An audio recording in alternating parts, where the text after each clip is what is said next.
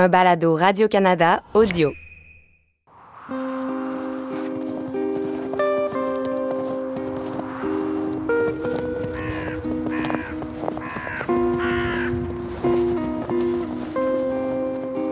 Il est enterré ici 1875, décédé en décembre. Alors, il est un petit peu placé vers le haut, puis une coupe de rangée derrière. C'est un petit peu difficile à arriver là à cause de la neige est, est dure. Alors, il y a deux de ses enfants qui sont enterrés ici.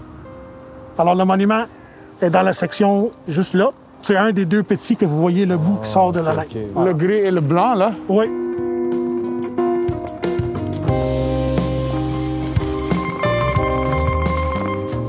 Avant de partir pour les États-Unis, c'est important pour mon père et moi de venir sur la tombe de Shadrach Minkins. Question de se recueillir un peu puis de méditer sur son parcours. Shadrach est né esclave à Norfolk en Virginie en 1814. Il s'enfuit vers Boston en 1850 pour ensuite vivre en homme libre à Montréal.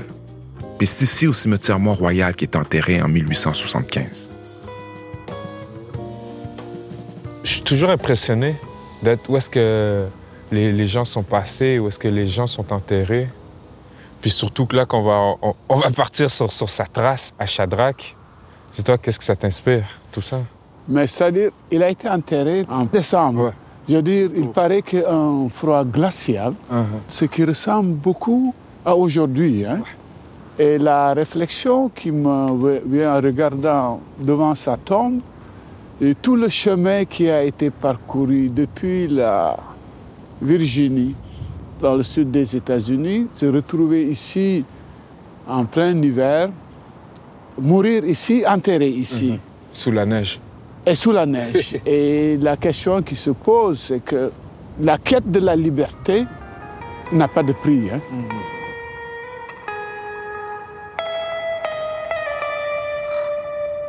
Ce qui est impressionnant d'être ici aussi, c'est de voir tout, tout ce chemin parcouru, mais tous ces contrastes aussi. C'est qu'il part de Virginie où est-ce qu'il fait chaud, il arrive ici où est-ce qu'il fait froid. Il part de Virginie où est-ce qu'il est asservi, il arrive ici libre. Et, et ça, c'est- tout un parcours. C'est des parcours dont on ne parle pas assez, mais qui sont héroïques. Oui, moi, moi, je pense que c'est euh, en remontant la piste de Shadrach, il y a toute le- la saga de l'asservissement à la liberté, ça dit qu'il n'a pas été un chemin tranquille. hein. de son passage de Norfolk à Boston, de Boston à Montréal. C'est un prix extrêmement lourd qu'il a dû payer. Et il y en a d'autres qui n'ont pas réussi, hein, parce qu'il y en a d'autres qui ont été rattrapés, qui ont été retournés, qui ont été euh, Tués. Moi, je pense que la saga de Shadrach Menkins, à elle seule, décrit et explique toute la complexité de cette quête de liberté. Ouais. Et le coût, surtout le prix qu'on doit payer pour être libre. Tu sais quoi? On va descendre là-bas. Ouais. On descend, on va aller voir euh, comment tout ça a commencé en Virginie. On va refaire exactement toute la route que lui a faite, de Norfolk jusqu'à Montréal. Mais nous, en homme libre, Ouais. avec moins les angoisses et les risques et la terreur. Privilégié. Retour avec un privilège. Non, non, ça, nous, ça, ça vaut la peine, même s'il n'y a pas de la terreur, s'il y a de l'angoisse, on a quand même la responsabilité d'informer et de montrer le prix que ça coûte pour gagner sa liberté. M'appelle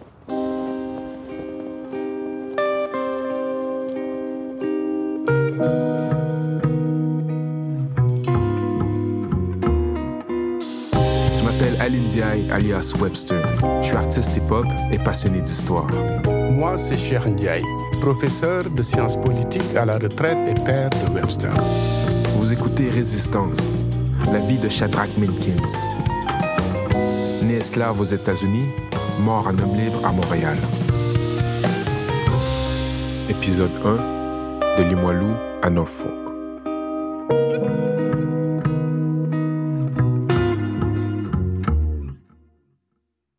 Marcher dans les pas de Shadrach, c'est aussi une façon de se rappeler un pan de l'histoire de l'esclavage.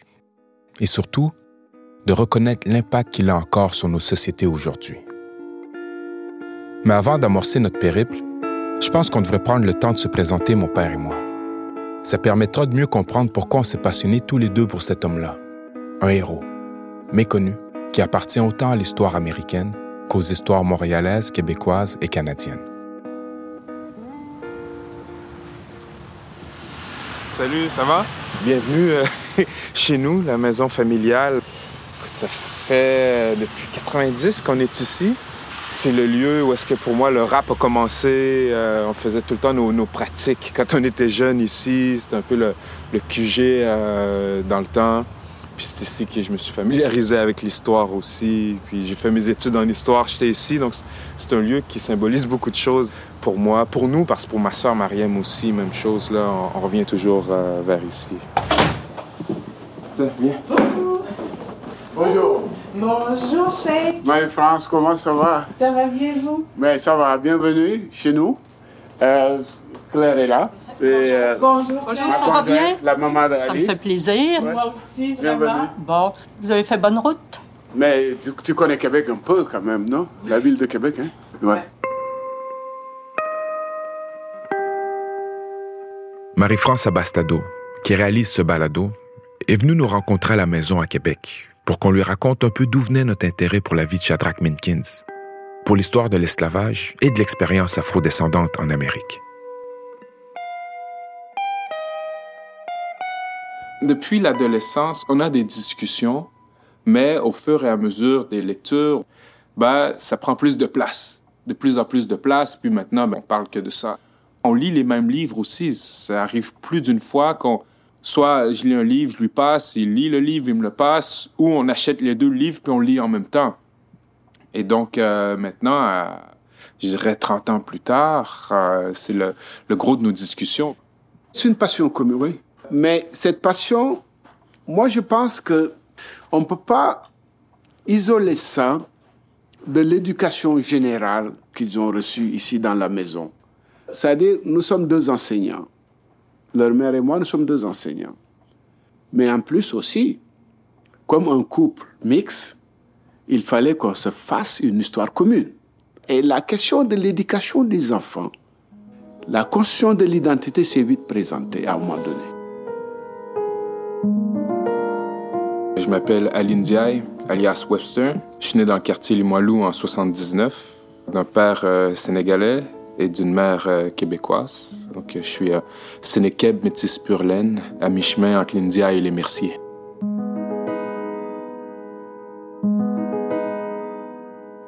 Moi, je m'appelle euh, Cher Ahmadou Tijan Ndiaye. Tout le monde m'appelle Cher Ndiaye, mais ici, Cheikh. Je suis le père de Webster. Moi, je suis euh, né au Sénégal.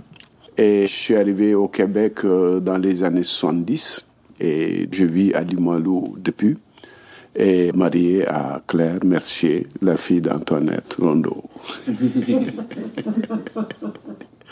et j'ai travaillé dans le monde associatif Carrefour Tiers-Monde, au syndicat la FTQ, l'ancienne CEQ, avant de finir ma carrière comme prof de sciences politiques au Cégep Garneau et je suis à la retraite depuis cinq ans. En fait, mon père est pour beaucoup dans l'intérêt que j'ai développé pour l'histoire des Afro-descendants.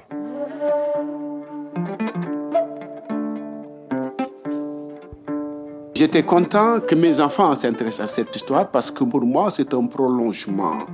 Parce que ce qu'on parle de l'exil, de l'immigration, il y a toujours un deuil hein, quand on quitte et je rappelais toujours que en 1970, quand je suis arrivé ici au Québec, le Sénégal, ça faisait dix ans qu'il était indépendant. Donc on était un peu sur le, mouvement de la réhabilitation de l'homme noir. Moi, je disais toujours à, Lille, hein, j'ai vécu l'école coloniale. C'est-à-dire dans mon, ma commune, le commissaire de police était en français. Et puis on chantait la Marseillaise avant de rentrer en classe.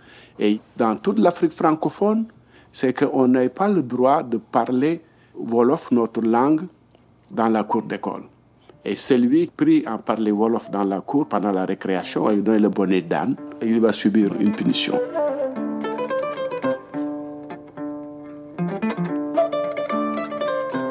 Donc tout ça fait qu'on est arrivé avec une certaine idée de comment l'humiliation, la colonisation, on l'a vécu. Donc ça, pour moi, j'étais extrêmement fier et content que je puisse transmettre à mes enfants et partager avec ma conjointe cette préoccupation et cette conscience.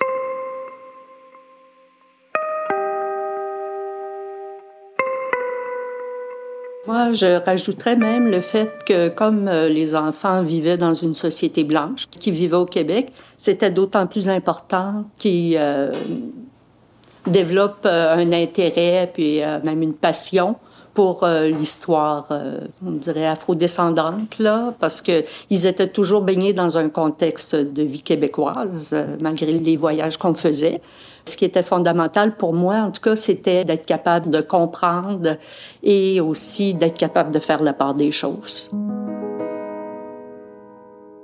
Effectivement, comme dit ma mère, c'est important d'arriver à faire la part des choses. Parce que mes questionnements sur cette partie-là de mon identité, la partie africaine, ça a commencé assez tôt. Du plus loin que je me souvienne, j'ai ressenti que le regard qu'on portait sur moi était différent. C'est un sentiment qui, à la longue, m'a fait remettre en question mon appartenance complète à cette société dans laquelle j'ai grandi.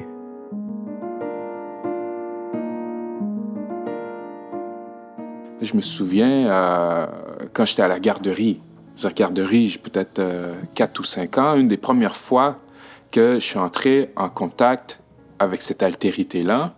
C'est niaiseux, mais c'est à l'époque où Star Wars était sorti.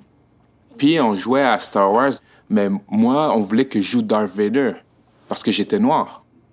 Et donc le blond jouait Luke Skywalker, mais je voulais jouer Luke Skywalker. donc tu sais, dès la, j'avais peut-être 5 ans, mais déjà cette construction-là commence là, tu sais. Après ça, au primaire, quand il est le temps de dessiner, puis c'est à l'époque où est-ce qu'on utilisait le terme euh, les crayons couleur peau. Ah, le beige, c'était couleur peau. Tous les autres, c'était du vert, du noir, XY, mais le beige est couleur peau. Et donc, veut, veut pas, ça contribue au sentiment, finalement, qu'il y a quelque chose de différent.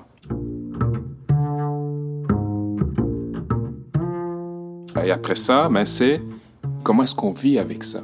Et surtout à l'adolescence, surtout euh, à l'époque où est-ce qu'on se pose des questions sur tout, ben ça, c'est une question de plus dans notre parcours.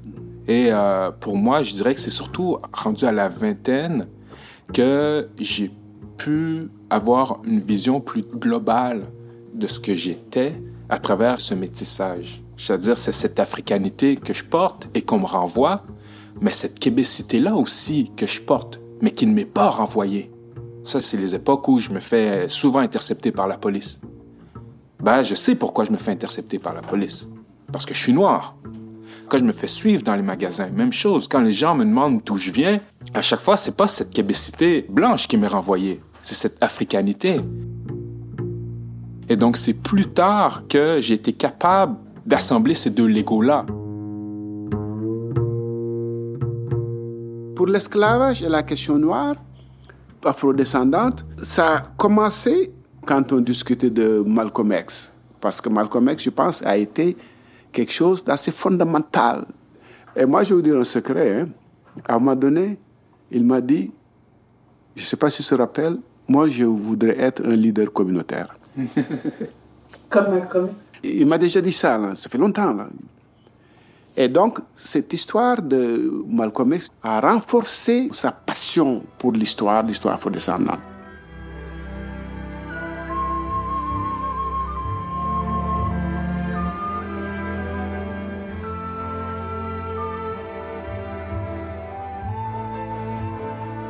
Mais cette passion de l'esclavage, moi j'ai un, point marqueur. hein. La série Racine, je pense dans les années 80, pour moi a été marquante.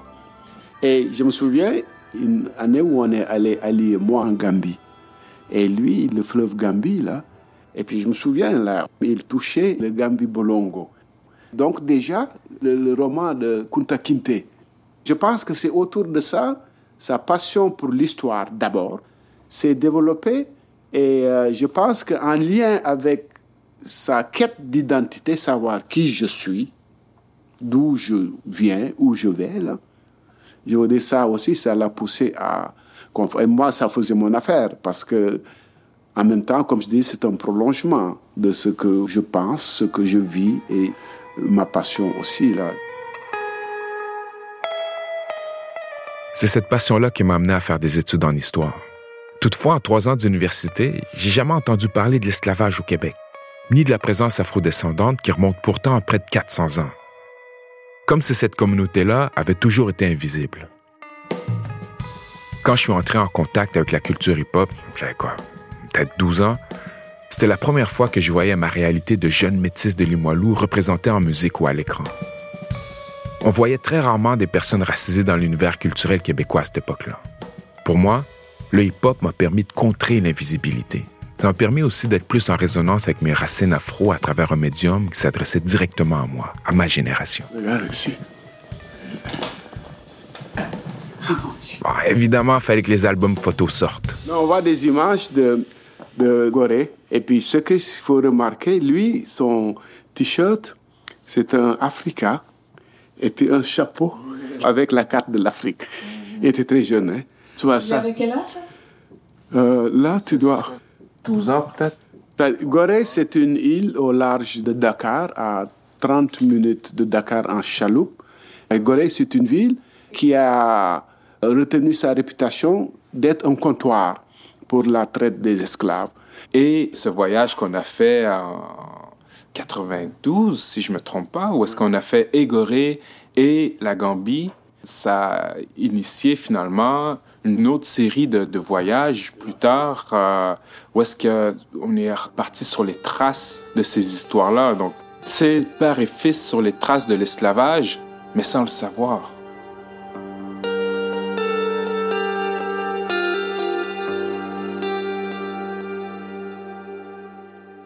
Dans les années qui ont suivi, mon père et moi, on a commencé à organiser une série de voyages sur les traces de l'esclavage et de la lutte pour les droits civiques aux États-Unis. On a visité des plantations en Louisiane, l'église où prêchait Martin Luther King Jr., ou encore le mémorial pour la paix et la justice à Montgomery en Alabama. Au fil de tous ces voyages, on a donc marché dans les pas de ceux et celles qui ont résisté à l'asservissement et à la ségrégation. Quand on est dans la théorie, c'est une chose. Mais quand on est sur le terrain, je pense que le ressenti est différent.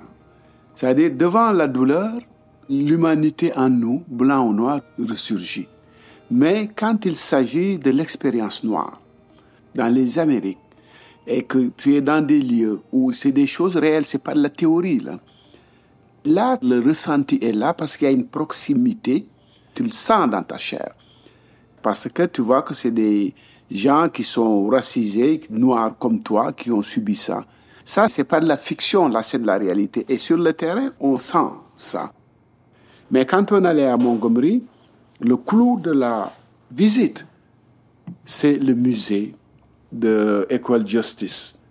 Le titre, c'était From Slavery to Mass Incarceration. Donc, ce musée, on arrive, on regarde, et il y a toutes les lettres que les jeunes prisonniers envoient. Mais il y a des scènes terribles, tu te souviens. Et puis, on regarde, on regarde, on regarde. Et puis, il me dit, euh, je suis plus capable. Il dit, je sors. Ben, j'ai trouvé dehors.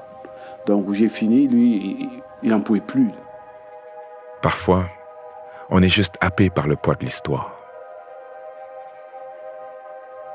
Mais pour en revenir à l'esclavage, il n'y a pas eu la même dimension ici au Québec et au Canada qu'aux États-Unis. Mais il a quand même existé, comme le racisme et la ségrégation d'ailleurs. Et ici aussi, il y a eu des gens qui ont résisté. Mais malheureusement, on connaît encore trop peu leur histoire. C'est ça qui est intéressant aujourd'hui, c'est que tout est à faire pour rendre accessible cette histoire-là.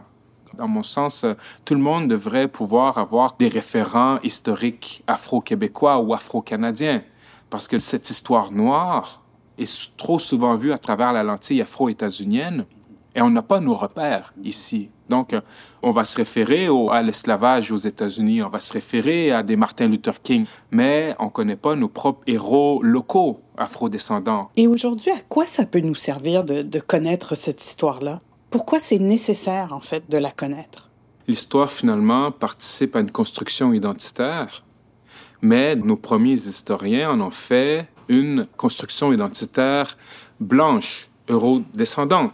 Et donc, je pense que de différentes manières, euh, c'est une histoire qui a été euh, occultée, effacée, ignorée, banalisée aussi. Ici, au Québec, on a perdu la trace de cette histoire-là. On a évacué l'élément autochtone de notre histoire. Même on pense juste à l'élément juif depuis les années 1700. Ici, on n'en parle pas dans notre histoire. La présence asiatique au 19e siècle, la présence arabe ici depuis les années 1880. Donc, veut, veut pas, notre manière de voir notre passé a une incidence sur notre manière de se voir aujourd'hui. Et donc, mon objectif depuis toujours, c'est de donner ces repères afro-québécois. En fait, ce que je voudrais, c'est normaliser cette présence africaine, afro-descendante, que les gens arrêtent de percevoir la pigmentation comme étrangère à ici, comme étrangère à cette histoire, puis incidemment peut-être avoir un impact sur notre futur. Bon, c'est quoi le lien entre l'histoire de Shadrach Minkins et celle du Québec? Je vais laisser mon père répondre à ça. Ici au Québec, comme partout ailleurs, on reconsidère les récits fondateurs des nations. Et ici au Québec, nous avons une identité qui a toujours été présentée comme homogène. Hein. Moi, je pense que dans l'histoire de Shadrach, comprendre qu'il y a aussi une communauté noire qui a existé ici. Même si elle était minime, mais il y a des Noirs qui ont vécu à Montréal aussi. Là. Ça ne date pas de 1970. Là. Et l'histoire de Shadrach Minkins va nous apprendre qu'il y avait des Noirs ici qui vivaient des mêmes problèmes, même s'ils ne sont pas comparables aux États-Unis. En fait, raconter l'histoire de Shadrach Minkins, c'est pour nous en quelque sorte un devoir. Un devoir de transmission, mais aussi de résistance. Une résistance à l'oubli et à l'effacement. Au final, c'est une histoire que j'aurais aimé entendre dans ma jeunesse. Pour moi, le fait de créer ces, ces repères, c'est que je veux que des jeunes des jeunes racisés qui sont nés ici, qui puissent se retrouver dans cette histoire ici, puis comprendre qu'ils appartiennent à ce lieu, à cette terre, à cette histoire, que cette histoire leur appartient aussi.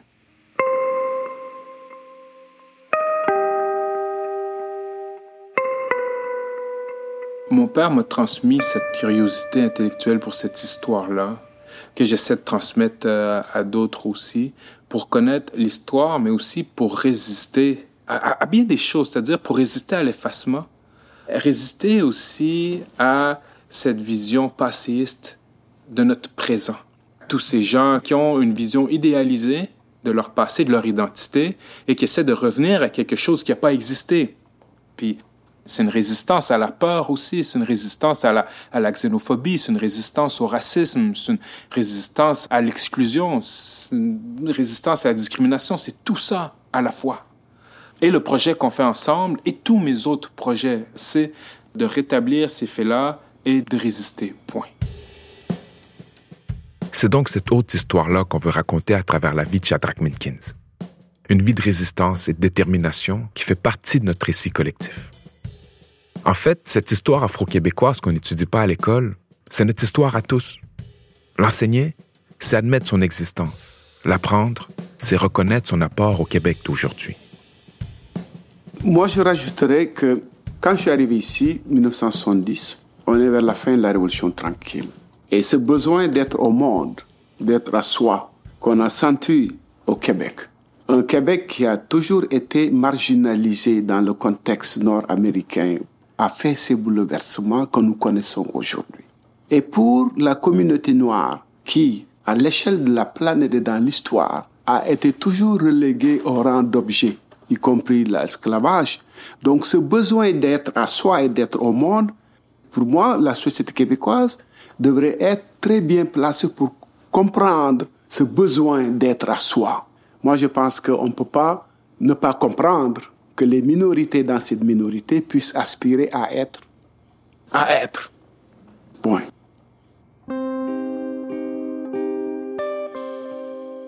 OK. Maintenant que la table est mise, il est temps de plonger dans le vif du sujet et d'amorcer notre road trip. Rendez-vous à Norfolk, en Virginie, là où Shadrach Minkins est né à Servi, là où il reprend sa destinée en main. De là, on va suivre sa route vers le nord jusqu'à Montréal. J'étais asservi à la taverne Eagle, le nom de ces hommes qui ne s'avèrent égaux. Norfolk a servi les pichets, les vers le port, je ne peux m'en empêcher. Mais quelle serait ma vie à naviguer la haute mer, différente d'ici qui pareil hautement. Un autre jour, une autre fuite, une autre vente, notre famille séparée, un autre dos, un coup de fouet. de Glenn à Hutchings. Hutchings à Debris, j'ai pensé réveiller le feu, que le shit devient débris. J'ai pensé à Nat, puis aussi à Madison. Pourquoi pas les marécages qui pourraient être ma médecine?